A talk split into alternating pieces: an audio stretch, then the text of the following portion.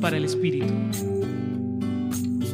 En el Evangelio según San Juan 16, 12 a 15, Jesús anuncia su partida.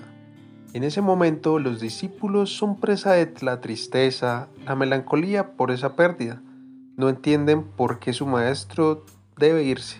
Sin embargo, antes de irse ya nos promete que no estaremos solos, que el Espíritu estará con nosotros. La noticia importante acá es que Jesús nos acompaña siempre y de muchas maneras, ya sea en cuerpo presente, en espíritu, a través de otras personas, en fin.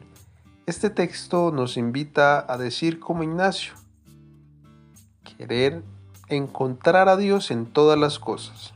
Para eso necesitamos las ganas, los deseos de buscarlo y hallarlo y de paso hallar la voluntad que Jesús quiere para nosotros.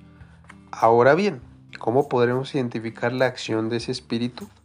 Lo sabremos cuando su actuar nos mueva a amar, servir, ayudar, sanar, ser honestos, reconciliar, legitimar y pacificar. Estas pueden ser algunas pistas para seguirle el pulso al espíritu que nos explicará todo. Ciertamente resulta paradójico que Jesús, siendo el camino, la verdad y la vida, nos esté diciendo que la verdad no la hallamos en Él, sino en el Espíritu que vendrá.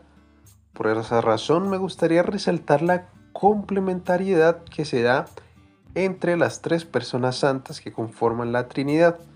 Jesús nos recuerda que es un intermediario y que lo que Él nos enseña es lo que su Padre le enseñó. Entonces, Él no hace más que replicar la acción que el Padre hizo con Él y ahora con nosotros.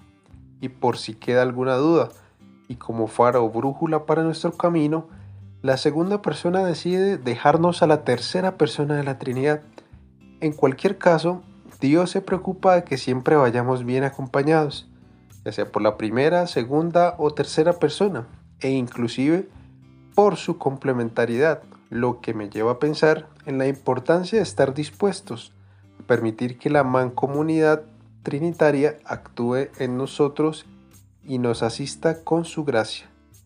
Te acompañó Andrés Díaz de la Compañía de Jesús desde el Centro Pastoral de la Pontificia Universidad Javeriana.